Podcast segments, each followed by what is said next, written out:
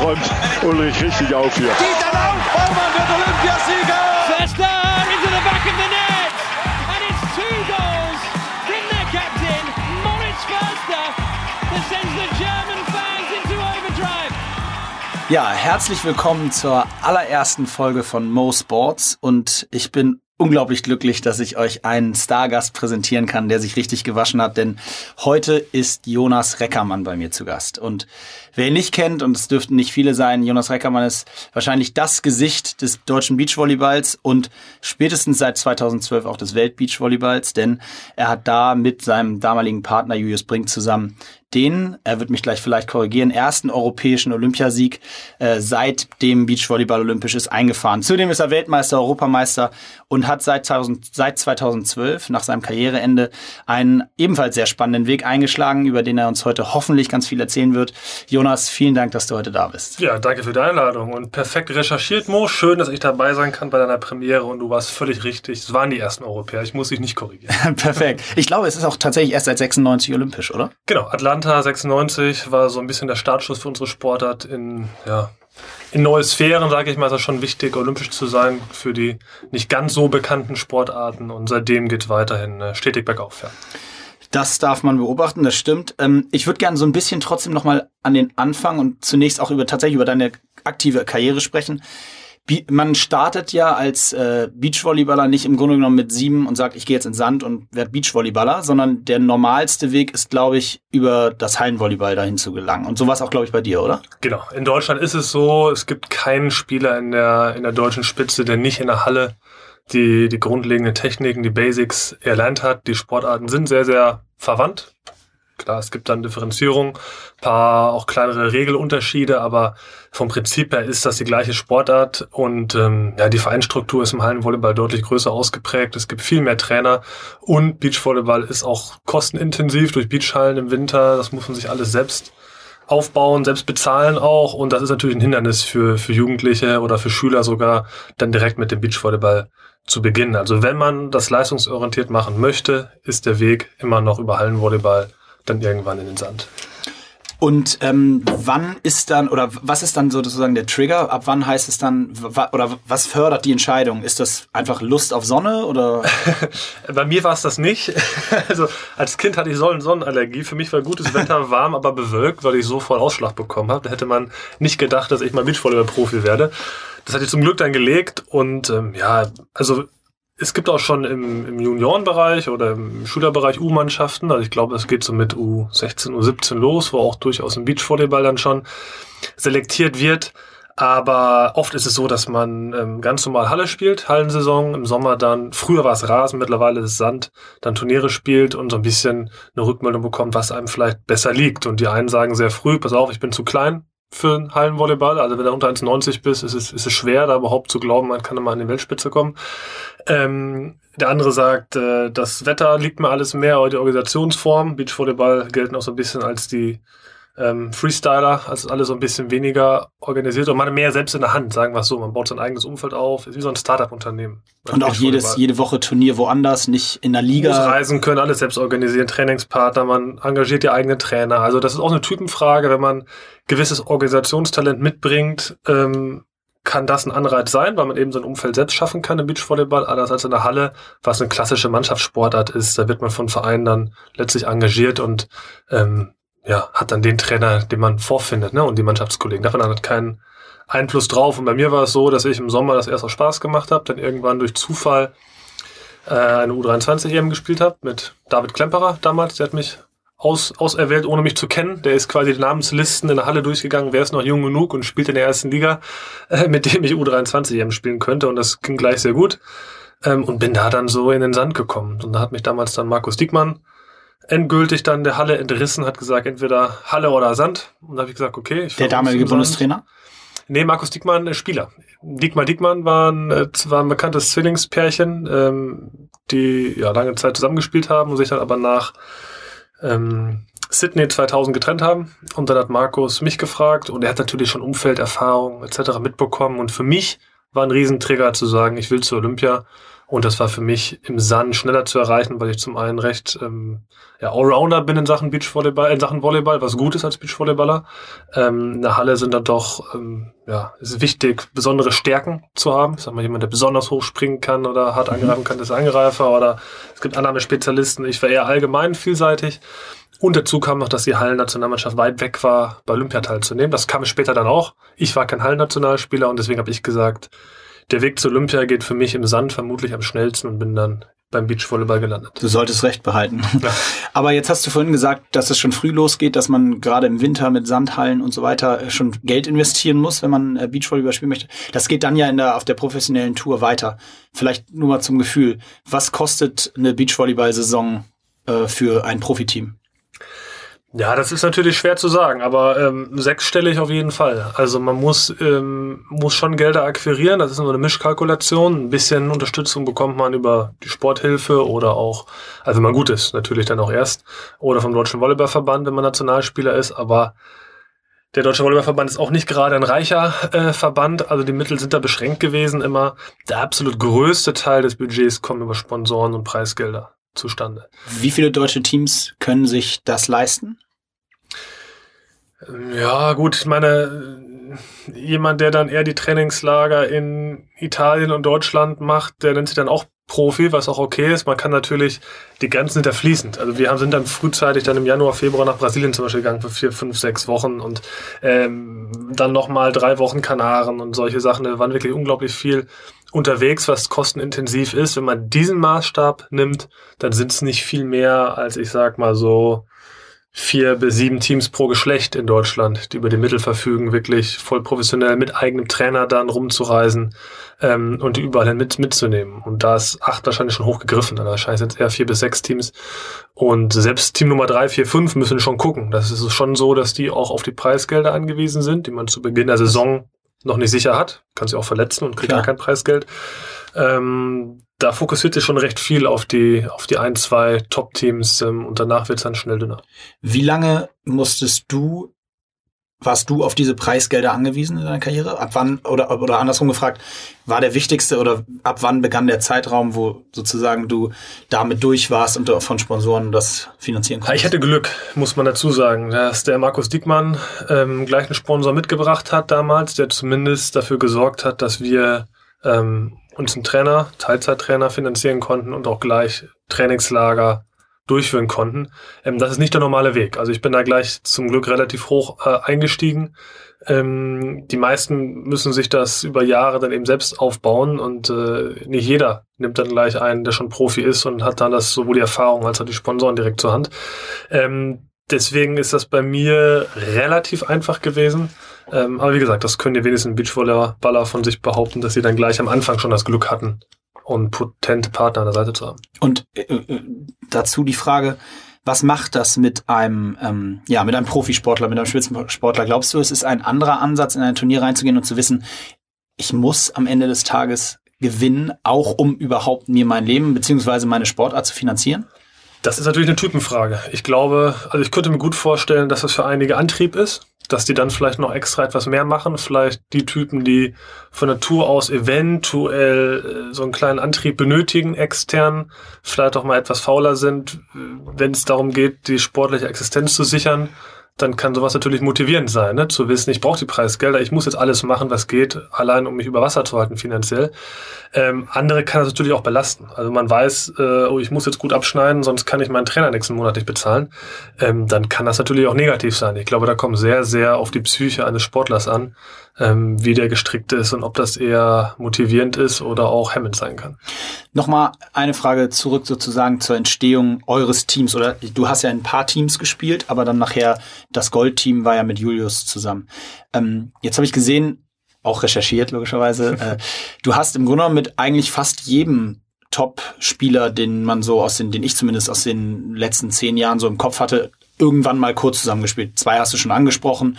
Wie, wie passiert das eigentlich im Beachvolleyball? Also wer wählt diese Teams aus? Beziehungsweise war, ich glaube 2009 hast du dein erstes Turnier mit Julius gespielt, kann das sein? Mhm. WM.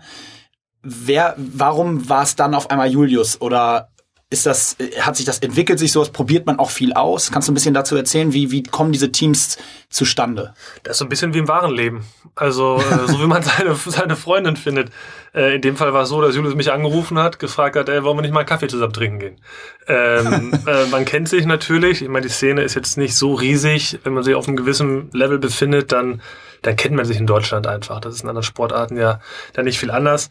Ähm, und es ist so, dass man ja, sich dann trifft. Bei uns war es eigentlich klar, sportlich passt das zusammen. Julius war der beste Abwehrspieler. Er sagt, ich sei der beste Blockspieler in Deutschland gewesen.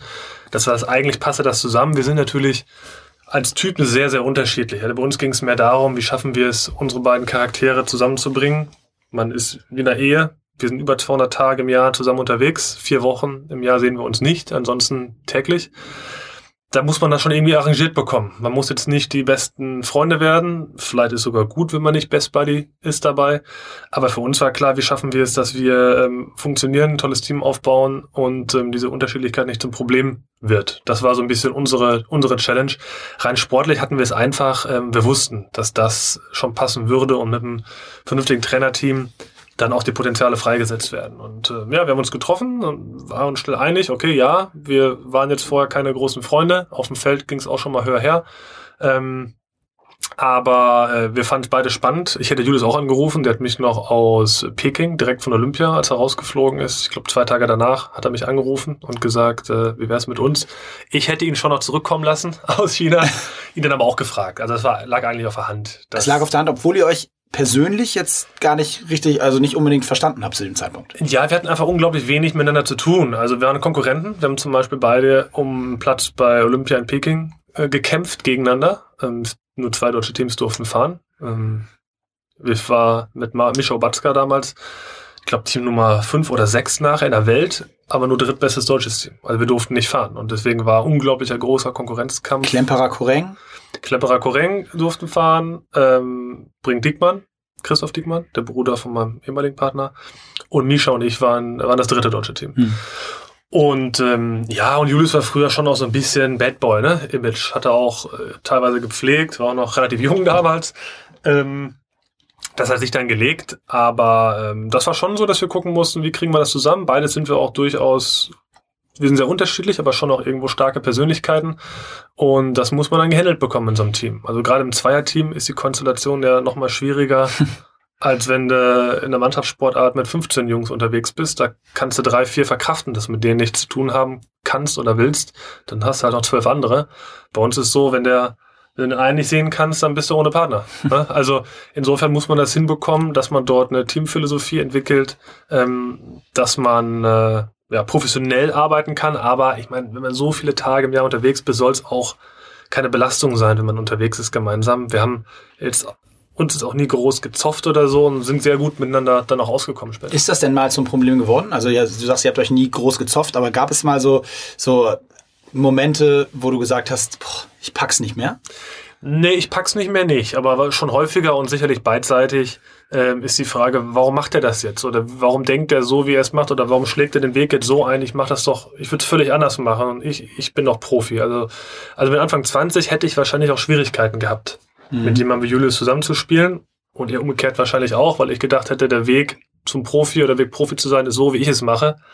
Er macht es ziemlich anders und das kann nicht funktionieren. Und ich habe erst mit der Zeit gelernt dann, dass ähm, ja, viele Wege nach Rom führen, um es ganz platt zu sagen, ja, und dass der Weg, den er einschlägt, für ihn der richtige ist. Und wenn er ihn so eingeschlagen hätte wie ich, dann wäre er zum Beispiel vor die Hunde gegangen. Also er braucht auch zum Beispiel mehr Abwechslung als ich. Immer mal ein bisschen auch auf Turnieren. Er hat immer eher die Ablenkung gesucht. Ich habe eher die Ruhe gesucht. Ich bin ja auf dem Zimmer. Er hat dann stattdessen lieber Leute getroffen und keine Ahnung äh, lange weg gewesen und äh, also absolut professionell das schon, aber halt als Typ her Grund grundverschieden.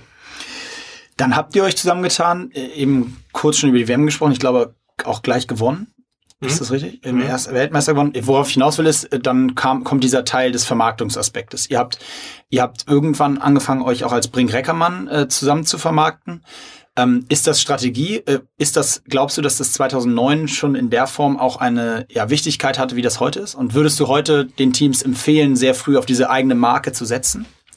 Wenn es passt schon. Es muss halt irgendwie authentisch sein und hinhauen. Also es bringt nichts, wenn man sagt, ja, wir spielen wahrscheinlich nur ein oder zwei Jahre zusammen und bauen da was gemeinsam auf. Aber im Beachvolleyball ist es schon so, in Deutschland zumindest, das ist in anderen Ländern anders. In den USA zum Beispiel ist es mehr ein Einzelsport. In Deutschland ist es so, ähm, dass man sich als Team vermarktet. Also es gibt eigentlich nicht die Situation, außer vielleicht in so einem Überschneidungsjahr, dass zwei Sportler innerhalb eines Teams unterschiedliche Sponsoren haben, sondern man vermarktet sich als Team Manchmal hat man zwar schon Einzelverträge mit dem Unternehmen, aber das hat eher rechtliche Gründe. Ähm, grundsätzlich vermarktet man sich als Duo. Und ähm, das haben wir gemacht. Ich würde es auch jederzeit wieder so machen. Und davon profitieren wir ja auch heute noch. Also wir sind ähm, klar, insbesondere aufgrund des Olympiasieges, aber unsere Namen, äh, ich sag mal, wenn jetzt jemand sagt, ich bin der Beachvolleyballer Brink oder ich bin der Beachvolleyballer Reckermann, dann sagt das den Leuten wahrscheinlich weniger, als wenn wir sagen, ich bin einer von Brink Reckermann. So, mhm. dann wissen, ach, wart ihr nicht die in London? Ja, genau. Also insofern ähm, sehe ich das positiv und deswegen machen wir auch heute ja teils noch ähm, Dinge zusammen, die ähm, ja, geschäftlicher Natur sind. Darüber wollen wir gleich auch noch ein bisschen sprechen. Äh, vielleicht aber erst nochmal grundsätzlich die Frage für Beachvolleyball. Sicherlich so ein Olympiasieg und wir haben ja schon gehört, der erste für ein europäisches Team, äh, dann 2012, den ihr geholt habt. Was sind das gerade für Zeiten für Beachvolleyball? Befindet sich Beachvolleyball in Deutschland im Umbruch? Ist, ist es ein Pro, schon ein Profisport? Wie, wie siehst du das? Ist das? In welchen Zeiten leben wir sozusagen? Also im Profisport auf jeden Fall. Ähm, man kommt definitiv nicht nach oben an die Weltspitze und auch nicht in die Top 20, wenn man das nicht professionell betreibt. Ähm, von den deutschen Top-Teams hat niemand einen Job nebenher, ein paar studieren nebenher oder sind bei der Bundeswehr Sportfördergruppe. Ähm, aber Profi muss man schon sein.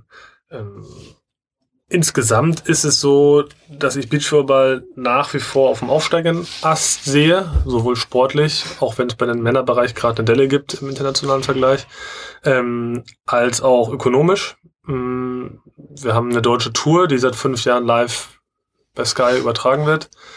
Ähm, fünf Jahre am Stück live gab es vorher nicht in Deutschland. Es gab mal ein Jahr bei RTL und sonst eher in Form von ähm, ja, Zusammenschnitten. Die Teams können sie gut vermarkten. Ich glaube, das, was jetzt unsere aktuelle Olympiasiegerin Ludwig Walkenhorst gerade umsetzen, hat es vorher, äh, vorher nicht gegeben. Auch bei, gut, klar, Olympiasieger gab es auch vorher nur einen, Julius und ich, und wir haben dann auch aufgehört. Also wir konnten uns auch gar nicht mhm. die Früchte dann ernten sozusagen. Deswegen ist schwer zu sagen, wie das dann bei uns genau gewesen wäre, was ähnlich gewesen wäre. Aber international die Tour ähm, dieses Jahr, nach Olympisches Jahr, ist ein bisschen runtergegangen, das Preisgeld. Das habe ich auch äh, festgestellt. Ist aber nicht völlig untypisch, dass nach Olympia das Ganze so eine kleine Delle bekommt. Ähm, aber da sind ähm, ja, Big Player drin mit Swatch, mit, mit Red Bull. Ähm, also wirklich Leute, die auch wissen, wie Marketing funktioniert, Beachvolleyball für sich erkannt haben und die wären nicht drin, wenn es nicht eine hochinteressante Sportart wäre. Und in Deutschland ist es ähnlich. Da sind große Firmen bei der deutschen Tour mit drin, mit Smart, der Techniker Krankenkasse zum Beispiel und auch noch ein paar mehr. Ich will jetzt keine falschen, nicht zu viele Namen nennen. ähm, und ähm, ja, also ähm, es ist jetzt nicht so, dass nach 2012, als Julius und ich Olympiasieger geworden sind, danach ähm, sich alles jetzt, was ich vervierfacht hätte. Also es ist äh, nicht so, dass ähm, das in kurzer Zeit völlig explodiert wäre. Was passiert ist, ob es jetzt nur damit zusammenhängt, weiß ich nicht, kann man nachher nicht beurteilen.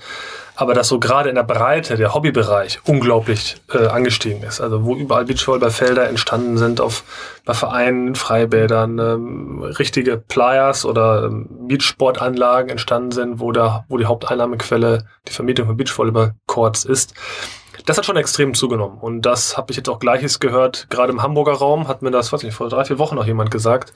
Ist jetzt nach äh, Rio eingetreten, wo Laura Kira ja dann Gold geholt haben. Und natürlich lebt das Ganze auch von deutschen Erfolgen, keine Frage. Und ohne Laura und Kira, ohne die Medaille, sähe es jetzt definitiv schlechter aus um den deutschen Beachvolleyball.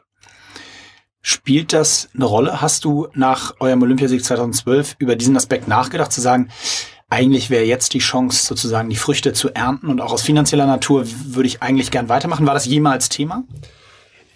Ja, ich meine, natürlich denkt man darüber nach. Natürlich äh, sagt man sich, was, was passiert jetzt, aber es war nie so, dass das für mich ähm, die äh, der ausschlaggebende Punkt gewesen wäre oder der Wegweiser, wo es dann hingeht, weil ähm, ich hätte vielleicht irgendwie mich noch ein Jahr durchkämpfen können oder zwei, weiß ich nicht. Ähm, klar ist, dass es vier Jahre nach Rio nicht gereicht hätte vom Körper, Profisport zu machen. Ich habe dann wegen Rücken- und Schulterproblemen aufgehört, auch eher beides eher chronische Geschichten, ähm, weil ich halt weiter Sport machen möchte. Also ich möchte noch ein lebenswertes Leben nach der Karriere haben und ähm, habe für mich dann die Entscheidung getroffen. Ähm, es war auch fraglich in dem Moment, ob es überhaupt jetzt noch weiter profimäßig gegangen wäre.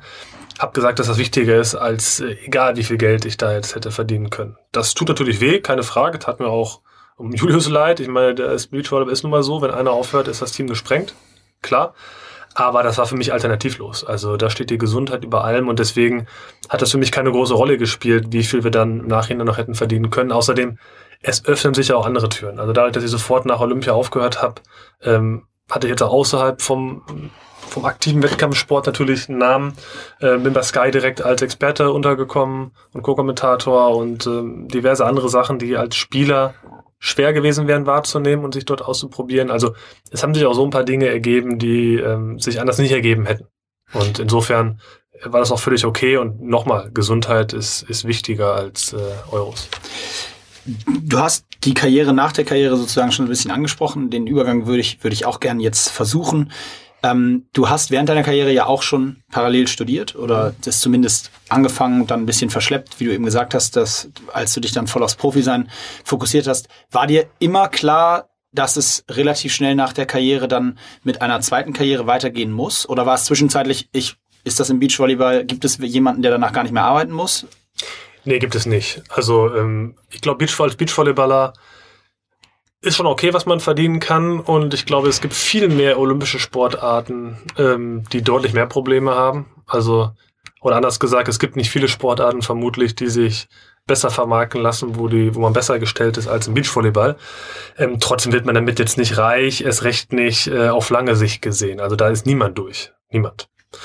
Ähm, bei mir war es so, ich habe ich hab studiert, war auch 2008, glaube ich, scheinfrei und habe dann nach und nach mein Examen gemacht. Erst in Sport, also ich habe Lehramt studiert auf äh, Sekundarstufe 2.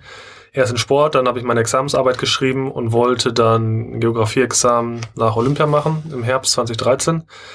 Ich habe das dann vorgezogen, habe es dann direkt nach dem Karriereende dann ein halbes Jahr nach vorne gezogen, damit ich auch gar nicht erst die Chance habe, irgend so Loch äh, reinzukommen. Also war froh um eine Aufgabe, weil das ging doch dann letztlich plötzlich bei mir mit der Entscheidung aufzuhören. Ähm, für mich war es immer wichtig, erstens was zu machen ähm, für den Kopf, auch für den Sport. Ich habe gemerkt, dass ähm, das für mich ganz wichtig war, auch was anderes zu haben im Winter und war immer heiß dann auch aufs Trainingslager dann im Frühjahr fürs Lange und dieser Wechsel zwischen Kopfanstrengung und körperlicher Anstrengung war für beides, glaube ich, sehr, sehr gut. Klar, mein Studium wäre sicherlich schneller und nicht erst nach 28 Semestern vorbei gewesen, wenn ich keinen Sport gemacht hätte, keine Frage. Aber so habe ich mich aufs Lernen gefreut, auf, auf die Uni und andersrum auch auf den Sport. Äh, das war super. Und das andere, ich bin auch so ein bisschen Sicherheitstyp, äh, war das für mich immer ein gutes Gefühl zu wissen, egal was jetzt passiert und wenn ich eine Verletzung habe, die mit 25 mein Karriereende bedeutet hätte, ich habe was anderes, wo ich sofort einsteigen kann und äh, damals halt noch das Studium dann beenden und mittlerweile ist es so, dass ich mit Referendariat jetzt an die Schule gehen könnte. Also ich habe dann mein Examen gemacht 2013 und ähm, aktuell ist es so, dass ich anpeile, wirklich jetzt im November mein Referendariat zu machen. Also das zweite Staatsexamen Angriff zu nehmen, um mir die Option aufrechtzuerhalten, später auch mal ganz oder als halbe Stelle an die Schule zu gehen. Das wäre jetzt die nächste Frage gewesen. Die als Lehrer gearbeitet hast du bis jetzt noch nicht. Das Referendariat steht also an. Ähm, wie würdest du denn auf die Frage antworten, was du heute machst nach der Karriere? ja, das ist schwierig. Ähm, das kann man, kann ich kaum in einem Satz sagen. Deswegen ähm, versuche ich das mit Schlüsselwörtern zu umschreiben, wo sich jeder ungefähr vorstellen kann. Also Gerne stichwortartig. Im, Im, weitesten Sinne äh, zum einen Sportjournalismus. Also ich bin ähm, seit fünf Jahren bei Sky als Experte und Co-Kommentator. Ähm, Rio war ich für ZDF in der gleichen Funktion vor Ort. Hab mit Julius ähm, Filme gemacht über deutsche Olympiathleten. Hm, zwölf Folgen haben wir gemacht, äh, zwölf Episoden, ne, zwölf Folgen. Gold trifft Gold, Gold trifft Gold Hoffnung, genau. Die liefen dann auch im ZDF ja und Olympia und auf sportdeutschland.tv ähm, in der Langfassung, auch vorher schon. Das sind so die journalistischen Tätigkeiten. Dazu moderiere ich ähm, außerhalb vom TV Sportveranstaltungen, ähm, Galas, also Abendevents oder ich bin Ruhrgames-Bereich, mache ich bei vier Events im Moderator. Ähm, halte Vorträge relativ viel vor Unternehmen zu diversen Punkten ähm, Themen, die irgendwie ähm, Übertragbarkeit haben vom Sport zum, zum Business. Auch mit Julius zusammen haben wir ein Thema über Diversity Management, Vorteil durch Unterschiedlichkeit. Das ist der gemeinsame Vortrag, den wir haben. Beachcamp mache ich mit Julius noch einmal im Jahr, eine Woche. Jetzt Ende April steht es wieder an. Nach Fuerteventura geht es dann in den Robinson Club, wo wir zusammen äh, ja, jedermann unterrichten, sozusagen. Ähm, also es ist schwer zu, zu sagen oder in einem Satz zu sagen, was ich, was ich so gemacht habe. Aber das, das sind diese Punkte. Dazu bin ich im Winter letztes Jahr und auch dieses Jahr wieder bei ähm, Ludwig Walkenhorst, Laura und Kira im Trainerteam mit dabei. War jetzt vor einigen Wochen auf Teneriffa für eine Woche mit denen, hab da mit denen trainiert.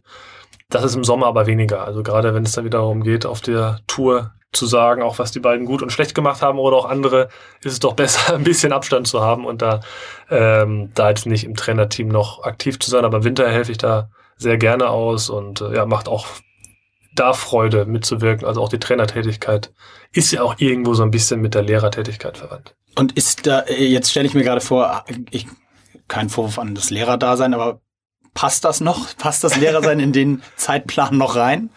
Ja gut, alles, alles wird nicht gehen, das ist mir klar. Also man kann nicht alles haben. Lehrer da sind wäre eher die Sicherheitsvariante, äh, ne, mit allen Vor- und Nachteilen.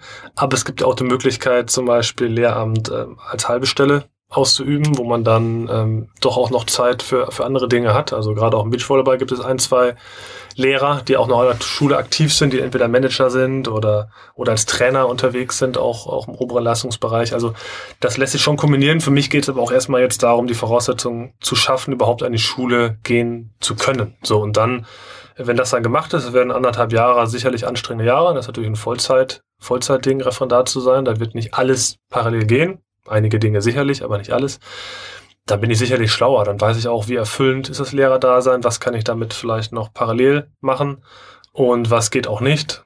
Und dann, dann muss ich für mich die Entscheidung treffen, wo es, wo es hingeht. Aber ich bin jetzt 37, in NRW wird man bis 42 verbeamtet. Das spielt halt schon eine Rolle, vorher die Entscheidung zu treffen, äh, an die Schule, ja oder nein. Und auch da, ich mache jetzt mein Referendariat, sehr wahrscheinlich an einer Schule mit ähm, sportlichem Profil, also einer mhm. Elite-Schule des Sports, die Sportklassen haben, wo ich mich natürlich sehr gut wiederfinden kann und als Lehrer natürlich meine sportliche Erfahrung auch weitergeben kann und das Mehrwert hat, auch für die Schüler. Also ich freue mich auch darauf, klassischer, normaler Lehrer sozusagen zu sein, aber damit ähm, jungen Leistungssportlern zu arbeiten an der Schule finde ich auch sehr, sehr interessant. Jetzt äh, hat man dich gerade nach 2012 ähm, häufig in Formaten gesehen, die auch aus dem Entertainment-Bereich kommen. Du hast eine Pokerstars-Nacht bei Stefan Raab gewonnen. Du warst beim Turmspringen, hast glaube ich auch sogar gewonnen. Beim Turmspringen äh, eine VOG-WM bist du mitgefahren. Ähm, also man hat dich schon auch viel in solchen Formaten gesehen. Äh, macht das hauptsächlich Spaß oder war das auch eine bewusste Entscheidung zu sagen, ich, mich als Marke nach den Olympischen Spielen so zu präsentieren, ist, ist für mich schon eine spannende Sache? Er ist eine Mischung aus beiden. Also grundsätzlich habe hab ich gesagt, ähm, ich möchte nicht Sachen machen, die jetzt irgendwie trashigen Charakter haben, nur um mal wieder sein Gesicht im Fernsehen zu sehen. Also ähm, Dschungelcamp. Genau, ja, Dschungelcamp oder ach, gibt ja zig Formate, wenn angefragt wird. Also, ähm, oder wenn ich jetzt sehe, keine Ahnung, jetzt war neulich war Völkerball äh, oder so, also das, ähm, da muss man schon aufpassen, in welchem Umfeld man sich präsentiert, gerade mit den anderen Sachen, die man macht. Ja, also ich habe gesagt, ich möchte auch äh, ja, seriöse Tätigkeiten dann machen, dann muss man natürlich gucken, dass man dann sich nicht am Wochenende auf irgendeinem TV-Format zum Affen macht oder so. Ne? Das wollte ich nicht, bin, bin auch nicht ich. Also ich bin dann auch nicht so sehr da der, äh, der Showman, ähm, das, das, das passt nicht. Diese anderen Sachen, die du gerade angesprochen hast, die haben mir Spaß gemacht. Also das waren auch alles irgendwie sportliche Dinge. Klar, das ist jetzt eine VOG-WM, hat jetzt auch keinen höheren intellektuellen Charakter, brauchen wir uns nicht vormachen. Aber das war interessant, das war eine Herausforderung äh, im Eiskanal oder auch das, das Turmspringen. Ich habe früher, auch wenn ich nicht so aussehe, ein bisschen geturnt. Ähm, äh, mochte das sehr, sehr gerne, auch das Training dafür äh, zu machen. Und es hatte aber hatte alles irgendwie so diesen sportlichen Charakter. Ja. Gepokert habe ich früher sehr gerne, auch das war gut. Klar, man konnte auch Geld verdienen, durfte man auch behalten, das Geld. äh, darf man auch nicht verschweigen.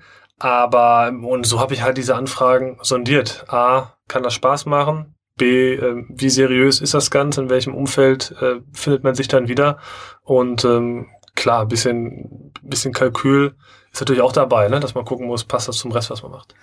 Was war die verrückteste Anfrage, die dir nach 2012 bei dir mal reingeflattert ist? Ja, äh, es war irgendwas mit, ähm, mit weg und äh, wenig an und, äh, und solchen Dingen und die Einleitung hat mir gereicht. Da habe ich gesagt, ja, brauchen gar nicht weiterreden. Hab ich eh immer privat. auch, wenn es, auch wenn es nett umschrieben haben und es bestimmt sehr hochwertig ist, habe ich gesagt, ich glaube, das äh, machen sie besser ohne mich.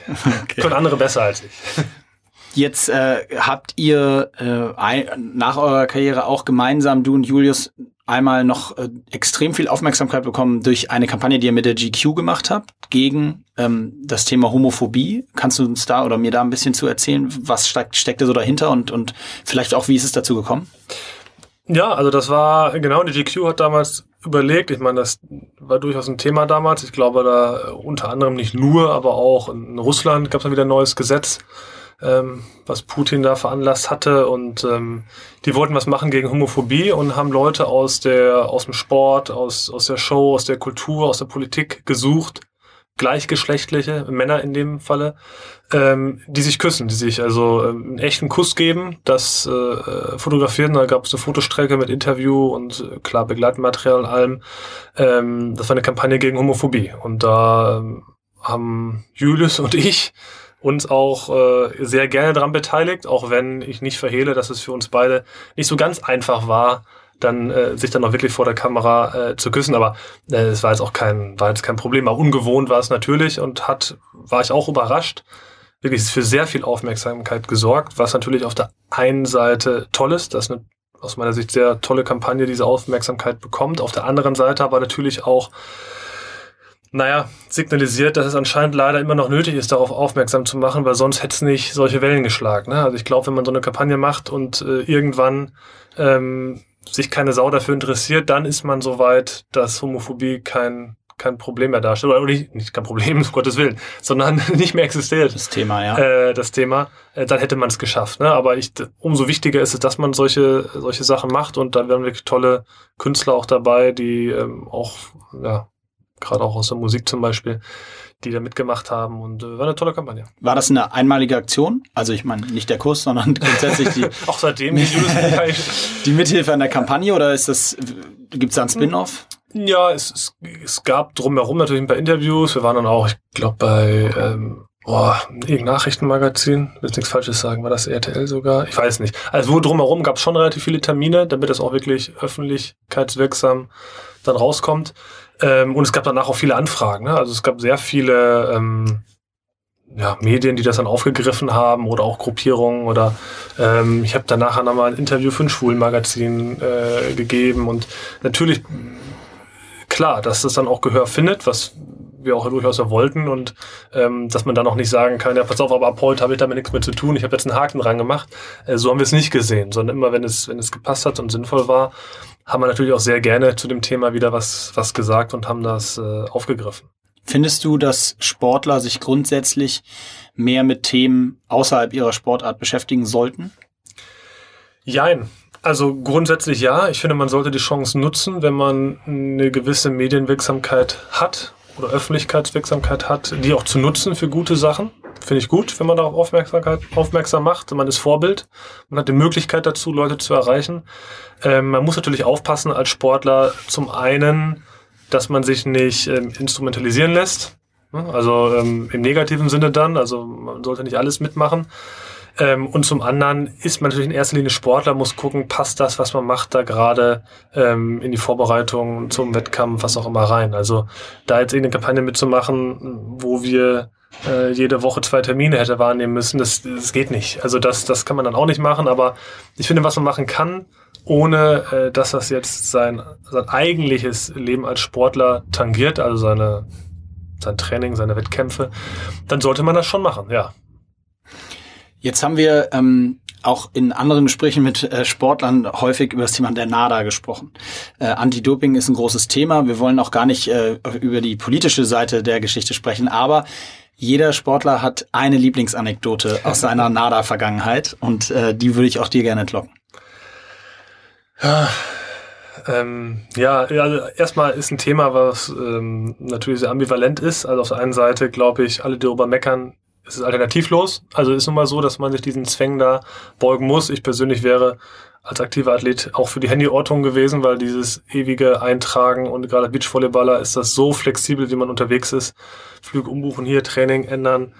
Hätte ich gerne darauf verzichtet. Man muss, man muss, dazu ganz kurz erwähnen, dass tatsächlich die, die olympischen Athleten, die auf der oder alle Athleten, die auf der NADA-Liste geführt werden, äh, drei Monate im Voraus im Grunde genommen ihren Aufenthaltsort angeben müssen und bei kurzfristigen, die sprachst du gerade an, Änderungen, auch das letztendlich immer nachgetragen werden muss. Ne? Also Genau. ein ich muss- Bürokratieaufwand. Ja, sehr hoch. Ich muss halt auch jede Stunde eine, äh, jeden Tag eine Stunde definitiv anwesend sein. Und wenn ich da nicht anwesend bin, wo ich die eingetragen habe, bekomme ich Misstests und drei Misstests in anderthalb Jahren, glaube ich, äh, gibt eine positive Dopingkontrolle, Do Dopingtest. Obwohl du eigentlich nur drei Formfehler theoretisch gemacht hast. Genau, theoretisch, genau. Deswegen ist das natürlich Sache, die einen belastet psychisch, aber die nun mal wichtig sind. Und ähm, ja, Anekdote.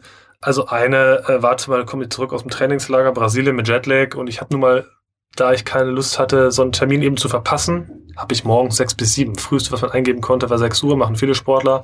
Im Regelfall schläft man da oder ist zumindest noch zu Hause. 6 Uhr angegeben und klar, dann kommt's, wie es kommen muss. Punkt 6 Uhr klingelt's halt unten an der Tür. Ich mit Jetlag, keine Ahnung, schlecht geschlafen, Dopingprobe ab.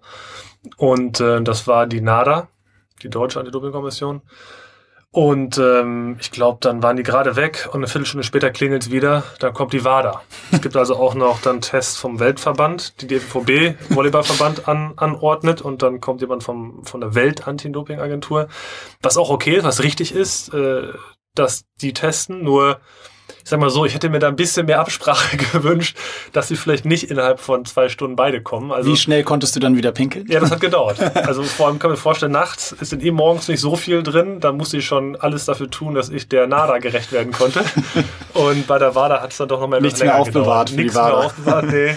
äh, also auch da nochmal, es ist legitim, auch kurz nacheinander. Man soll als Sportler nie wissen, wann man wirklich nicht entdeckt wird, aber das ist natürlich in dem Moment natürlich blöd. Und äh, ich weiß gar nicht, ob da noch Training war an dem Tag, aber das tangiert dann schon den Tagesablauf ein bisschen. Aber wie gesagt, das ist alternativlos, das System an sich und deswegen muss man damit eben leben. In eurer Karriere sportlich habt ihr ja im Grunde genommen eigentlich alles gewonnen, was man wahrscheinlich im Beachvolleyball gewinnen kann, ohne äh, deutscher Meister, Weltmeister, Europameister, Olympiasieger.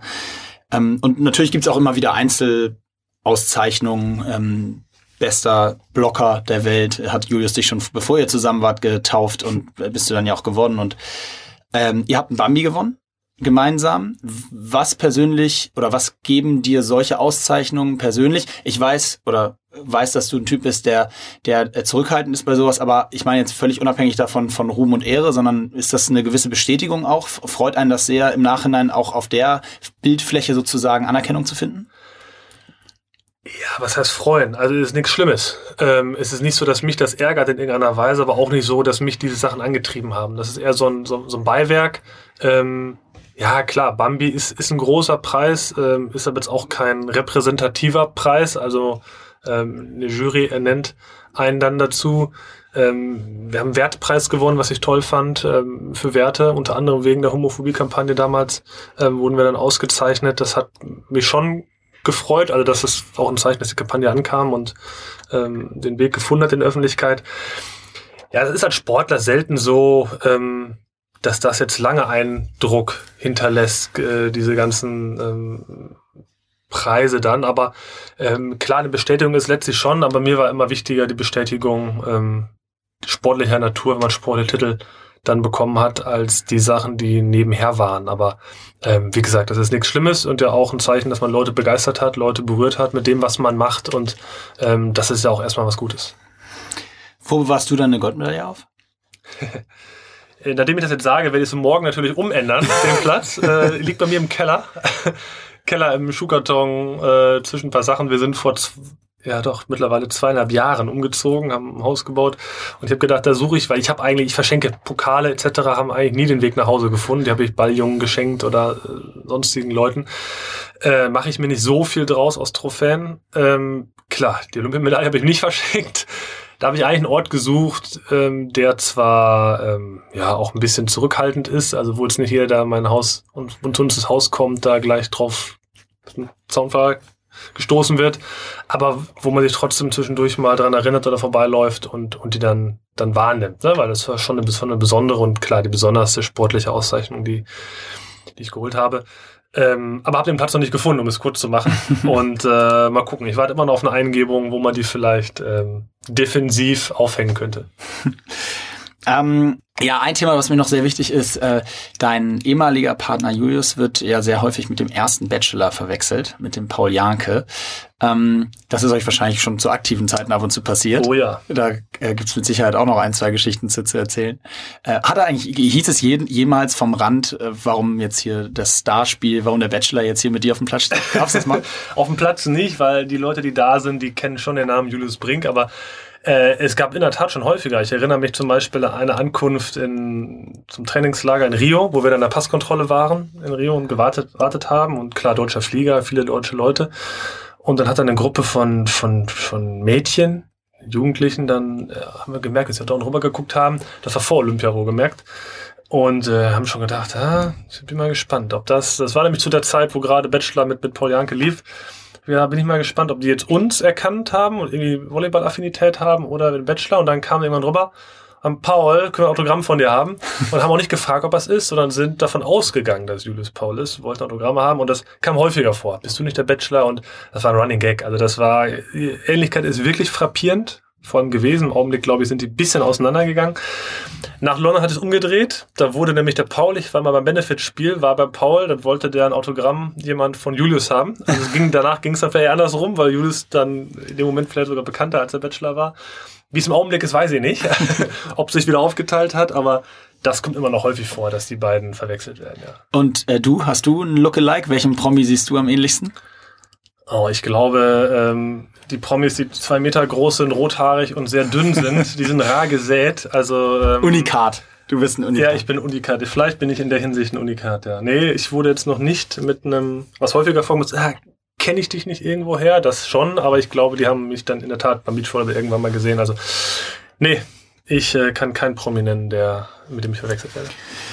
Ja, ein kurzes letztes Thema, was, was mich noch interessiert, ist äh, so ein bisschen grundsätzlich über Sport gesprochen. Ähm, Jetzt wird in Deutschland meistens diskutiert, der Fußball hat sehr viel Aufmerksamkeit und viele andere Sportarten tun sich super schwer daneben. Was ist dein Gefühl? Siehst du irgendeine Sportart, die da diese Lücke in einer gewissen Form schließen kann, mittelfristig oder auch langfristig? Ähm, und was ist so allgemein deine, vielleicht dein Fazit des deutschen, für den deutschen Sport jetzt ein Dreivierteljahr nach den Olympischen Spielen, wo dieser Zyklus quasi wieder von vorne losgeht? Schwieriges Thema. Also erstmal vorab, ähm, ich gehöre nicht zu denen, ähm, die auf die Fußballer schimpfen. So ist nun mal der Markt. Also da kann ich auch keinem Fußballer böse sein und irgendein, der in dem Metier arbeitet, ähm, was willst du machen? Und abgesehen davon möchte ich trotz allem mit Fußballern nicht tauschen. Also die, die da Millionen verdienen, die haben null Privatleben mehr, die äh, müssen relativ verstecktes Leben außerhalb des Platzes führen und ähm, da, das, das, das brauche ich nicht, möchte ich nicht und insofern sollen sie jeden Cent haben und verdienen sie wahrscheinlich dann auch, den sie bekommen. Ähm, trotzdem ist das natürlich ein Problem, keine Frage, für die anderen Sportarten, dass doch so alles relativ kannibalisiert wird, gerade auch von den Fernsehsendern, denen man aber auch wenig Probleme machen kann. Die sind nun mal alle auf Quoten äh, abhängig und wenn sogar die vierte deutsche Fußballliga, also die Regionalliga, mehr höhere Quote bringt als irgendeine Weltmeisterschaft in der olympischen Sportart, naja, dann kann man zumindest den Privatsendern auch keinen Vorwurf machen, dass die äh, dann Fußball übertragen. Ähm, Lücke schließen wird schwierig, zumindest in Deutschland. Wüsste ich im Augenblick nicht, welche Sportart das kann. Ähm, ich glaube, der Ansatz ist gut, dass man versucht, das Ganze so ein bisschen zu kombinieren und mit einer Stimme zu sprechen. Also das Team Deutschland oder ähm, ja, Olymp Deutsche Olympiamannschaft und solche Sachen, wo dann auch versucht wird, untereinander Verbindungen ähm, zu schaffen, da Vernetzungen herzustellen. Ähm, das ist gut. Und eine Chance, so bitter es ist, ist vielleicht auch der Fußball selbst die Entwicklung gerade. Da gibt es ja auch mittlerweile Stimmen, die sagen, das ist zu viel. Also es gibt auch erstmal seit langer Zeit, glaube ich, dass Zuschauerzahlen rückläufig sind, dass Fußball-Länderspiele, wenn es nicht gerade Polis Abschiedsspiele ist, nicht mehr ausverkauft sind und kaum noch wahrgenommen werden. Ähm, und auch einige Bundesliga-Vereine, ich weiß es von Mainz 05 zum Beispiel, die haben Schwierigkeiten, obwohl sie lange Zeit gut dastanden, das Stadion zu füllen. Und es wird ja wirklich alles übertragen. Jetzt wird sogar noch eine Mannschafts-WM soll nochmal aufge äh, Blade werden oder ähm, äh, hier eine europäische Superliga geschaffen werden, wo sich zum Glück mittlerweile auch, ich glaube, Rummenigge gegen positioniert hat. Ähm, ich glaube, es könnte eine Übersättigung stattfinden im Fußball, was wiederum dann eine Chance sein könnte für die anderen Sportarten, ähm, dass ja da vielleicht wieder ein leichtes Gegengewicht geschaffen wird. Aber auf absehbare Zeit und da kann man auch das über ähm, Jahre sagen, ähm, wird schwer sein, da dem Fußball Paroli zu bieten. Also das ist äh, gerade auch, ich meine, der olympische Sport, du hast es ja angesprochen, dass ich da mal betrachten soll, die machen gerade auch nicht alles richtig. Also jetzt IOC, ähm, überhaupt was da in Sachen Olympia gerade passiert, ähm, ist ja auch alles äh, etwas schwierig, damit umzugehen und es wirkt nicht alles so ja, total integer und äh, ganz äh, durchdacht und, und, und sauber. Jetzt auch gerade wieder die Sache mit den Dopingproben von 2008, ähm, dass da eventuell was verschwiegen wurde ähm, und ähm, keine Ahnung, Korruption hier. Ähm, ist schwierig. Also da braucht man schon ein sehr starkes, sehr starken Verband und eine starke Bewegung, ähm, damit auch zum Beispiel Olympia überhaupt das bleibt, was es über Jahre gewesen ist, nämlich ein Riesenmagnet, zumindest alle vier Jahre und, und eine Plattform auch für diverse Sportarten. Äh, wenn Olympia jetzt auch noch schwächelt, dann haben die Sportarten endgültig ein Problem. Also davon leben die ja jetzt über lange, seit langer Zeit, dass zumindest diese olympische Daseinsberechtigung vorhanden ist und dann auch berichtet wird über die Sportart. Also siehst du, du siehst in dem Sinne keine Sportart, sondern du siehst eher die Gruppierung. Du hast das Team Deutschland eben angesprochen. Ähm, das ist ja letztendlich die, die Gruppierung der deutschen olympischen Sportarten. Im Grunde haben wir uns auf in dem Rahmen ja auch kennengelernt. Wie wichtig ist dir dieser Zusammenhalt, auch mit anderen Sportarten da ab und zu über den Tellerrand zu schauen, die mit Sportarten kennenzulernen, die was ganz anderes machen? Ja, sehr wichtig. Also zum einen bin ich ähm, bin ich sehr sportinteressiert, auch Fußball übrigens. Also ich bin großer Fußballfan, aber auch über diverse andere Sportarten informiere ich mich und finde es toll, mit solchen Leuten, also mit den Vertretern dieser Sportart ins Gespräch zu kommen, Blick hinter die Kulissen zu erhalten und sicherlich sich auch abzustimmen, was man vielleicht machen kann, um eben wieder eine größere Aufmerksamkeit äh, zu erhalten. Also ich meine, das, auch das Fernsehzeitalter ändert sich. Also vielleicht ist auch gerade die Möglichkeit da, dann eher, eher über ähm, Internet, Social Media etc. vielleicht ähm, kreative Wege zu finden, Paroli bieten zu können dem Fußball. Also dieses klassische ähm, Fernsehen erledigt sich ja gerade so ein bisschen. Also ich glaube, in zehn Jahren redet, kommt noch jemand davon, auch das kommt heute Abend im TV, sondern dann heißt es, es kommt auf der Plattform oder meinetwegen auch noch auf dem Sender. Aber das ist ja jetzt schon dabei, dass da ganz neue Wege beschritten werden und das kann auch eine Chance sein. Und da tut man gut daran, ähm, Symbiosen zu finden und sich zusammenzutun mit anderen Sportarten und zu gucken, wo man vielleicht einen Mehrwert für alle schaffen kann. Das ist nur, ist nur schlau, das zu machen. Was mich äh, so ein bisschen dann fast schon abschließend nochmal interessiert, äh, wenn man sich andere Sportarten anschaut, und ich kenne es aus, aus meiner Mannschaftssportart, im Feldhockey, es gibt immer wieder diese Nicklichkeiten untereinander. Es gibt, man unterhält sich mit den Teamkollegen auf dem Platz, Coaches, aber vor allen Dingen auch so diesen klassischen Trash-Talk dann so was hast du mit gemacht, den Gegnern. Ich habe es gehört, dass es das ich habe es zumindest mal von gehört.